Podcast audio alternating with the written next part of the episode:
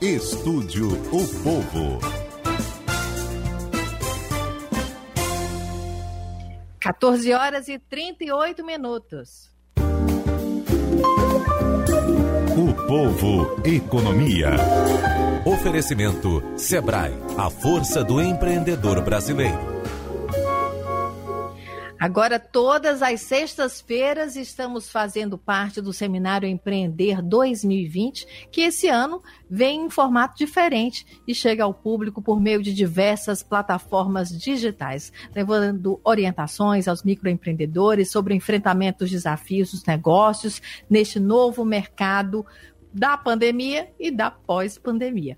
Esta edição traz ainda cursos Empreender em Tempos de Crise, Gestão e Liderança, com 140 horas aulas. O curso é gratuito e está com inscrições abertas. Empreender 2020 A gestão dos pequenos negócios para um novo mercado. Apoio Governo do Estado do Ceará. Patrocínio Assembleia Legislativa do Ceará. Correalização Sebrae Ceará. Realização Fundação Demócrito Rocha. Hoje nós vamos falar sobre empreendedorismo e sustentabilidade. O tema tem norteado cada vez mais diretrizes e os consumidores estão bem mais atentos e cobrando das empresas produtos que tenham essa pegada consciente, mas como se tornar, como tornar, mudar seu negócio e torná-lo mais sustentável. Para conversar comigo sobre este assunto, recebemos Albert Gradivol, professor de gestão econômica ambiental. Seja muito bem-vindo ao nosso programa. Oh, boa tarde, Nelly, a todos os seus ouvintes. Eu é que agradeço a, a atenção de vocês e, e poder participar desse importante programa. Nós agradecemos e queremos saber do senhor, um professor, o que, que é um empreendedorismo sustentável? Na realidade, Neil, hoje todo e qualquer empreendimento tem que ser sustentável. Né? Na verdade, o que é que está acontecendo? É um, o mundo todo, economia global, economia sistêmica, e o mundo está aceitando apenas negócios sustentáveis.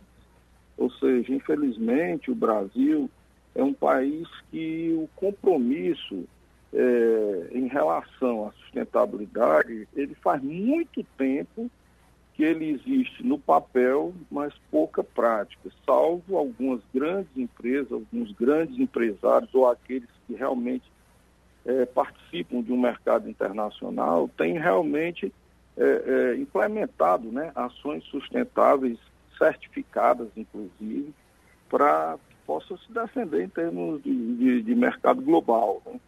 É, então, eu não diria que seja uma coisa nova, eu digo até muito isso. Algumas pessoas dizem é que o Brasil não pode mudar da noite para o dia, só que essa noite tem sido muito longa, porque desde a década de 90 e as tendências do mercado vêm mostrando que as políticas públicas estão mudando, que o mercado está sendo muito mais seletivo, né?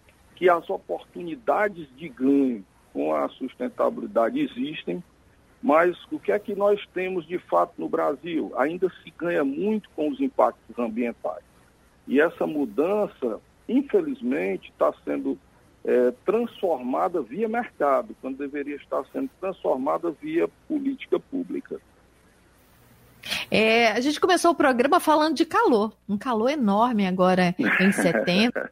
queimadas, muitas queimadas também, com tudo isso tem muito impacto ambiental. E, e o senhor está falando, a gente engatinha isso, uma noite muito longa nesse setor, né?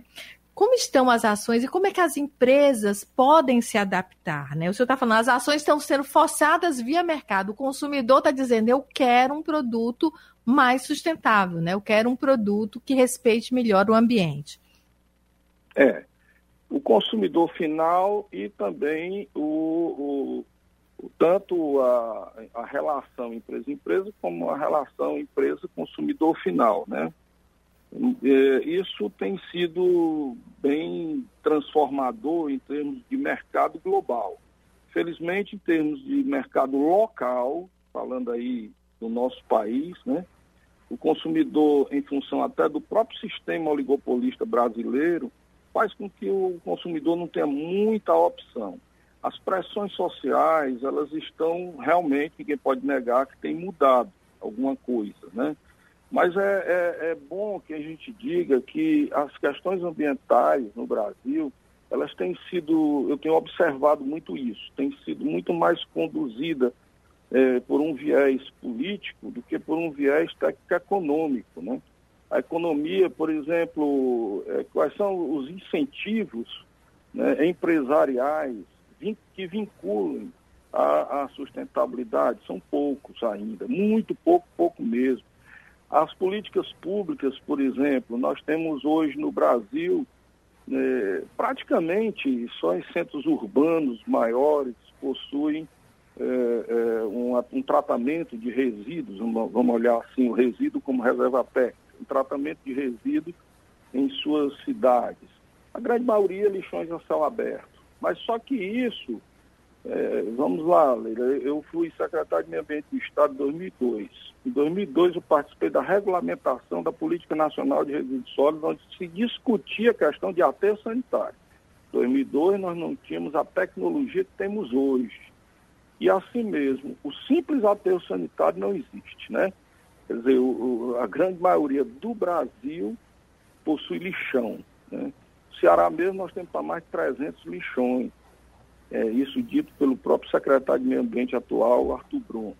Então, essas mudanças, tanto por parte do poder público quanto por parte da iniciativa privada, é, tem sido muito mais, existe muito mais em função de um mercado do que em função de uma política, de um compromisso, de uma mudança, de uma visão global, de aceitar uma realidade que não é de hoje, é clássica, de que a economia nasce da terra. Isso não sou eu que estou dizendo, não. Isso aí desde o tempo de Adam Smith, no século XVII já existia isso, né? Então a economia nasce da terra, mas não se vê, é, é, não, a cultura foi de que o recurso natural era infinito, e infinito é uma coisa que, que, que para os antigos achavam que a infinitude é uma coisa que nunca acaba, mas não é bem isso. É que leva tempo para se esgotar.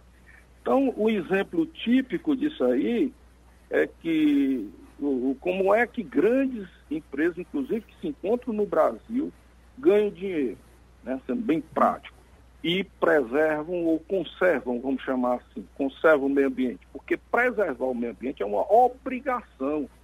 Uma vez que nós temos áreas de preservação permanentes, como é o caso das florestas que você acabou de mencionar, que essas não, não, não, é, elas são intocáveis.